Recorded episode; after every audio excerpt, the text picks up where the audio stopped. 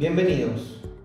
En la última semana lo más destacable es la recuperación de la actividad a nivel global, en particular en China, eh, donde el dato del segundo trimestre sorprendió al mercado, eh, ubicándose por sobre el 3% de crecimiento respecto igual al periodo del año anterior,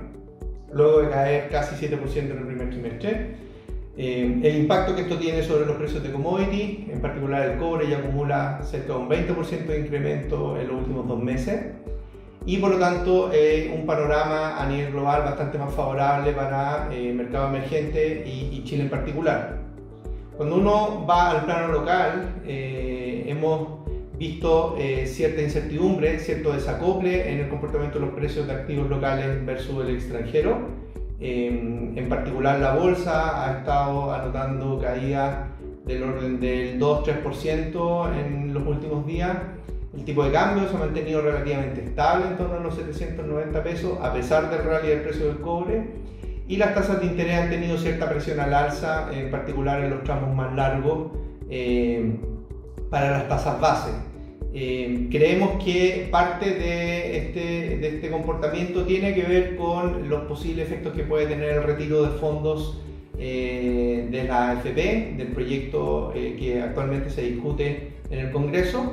donde estimamos que los impactos, al menos en tasas de interés, son del orden de unos 30-40 puntos base, que es más o menos en línea con lo que se ha visto en la última semana eh, como comportamiento de estos activos, eh, ajustes en las valorizaciones bursátiles del orden del 2-3%, eh, más o menos en línea de nuevo con lo que ya se ha visto en el mercado local, y un efecto más ambiguo en tipo de cambio, por un lado la baja, si es que estos flujos de ventas de activos en el exterior se liquidan en el mercado local, y por otro lado la posible presión sobre las premias por riesgo que pueda tener el fisco ante la, la, presión también que, que, genera este retiro sobre las cuentas fiscales.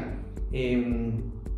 así que de alguna manera los, los, los, cambios que hemos visto en el mercado están eh, en línea con, con, estas estimaciones que se basan en cuáles han sido los efectos sobre los distintos activos cuando se han producido traspasos importantes de, de fondos de una categoría a otra. Eh, con la salvedad que en esta oportunidad sería una venta de todos los activos, de todas las clases de activos eh, para, hacer, para hacer frente a los retiros del 10%.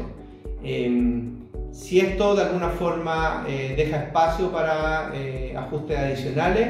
em, creemos que va a depender muchísimo de cuál es la visión más estructural de, de, la, de la recuperación económica para Chile en el 2021 más que para el efecto de los flujos eh, asociados a, este, a, este, proyecto sobre el mercado financiero. Eh, por lo tanto, de darse la reapertura gradual de la economía a partir de principios de agosto, que es lo que se está discutiendo actualmente eh, por la autoridad sanitaria, debiera tener un peso importante en, en, cuál es la dinámica de valorización de, de los activos, sobre todo en el mercado bursátil,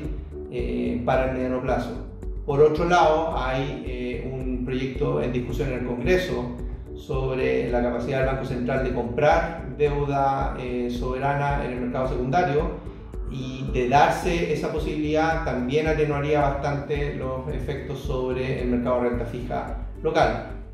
así que de alguna forma lo que hay que estar monitoreando es el nivel de reapertura de la economía y eh, este otro, otro proyecto de ley que podría eh, moderar los impactos que finalmente tenga eh, una eventual aprobación y retiro de, del 10% de los fondos de pensiones por parte de, de los afiliados. Muchas gracias.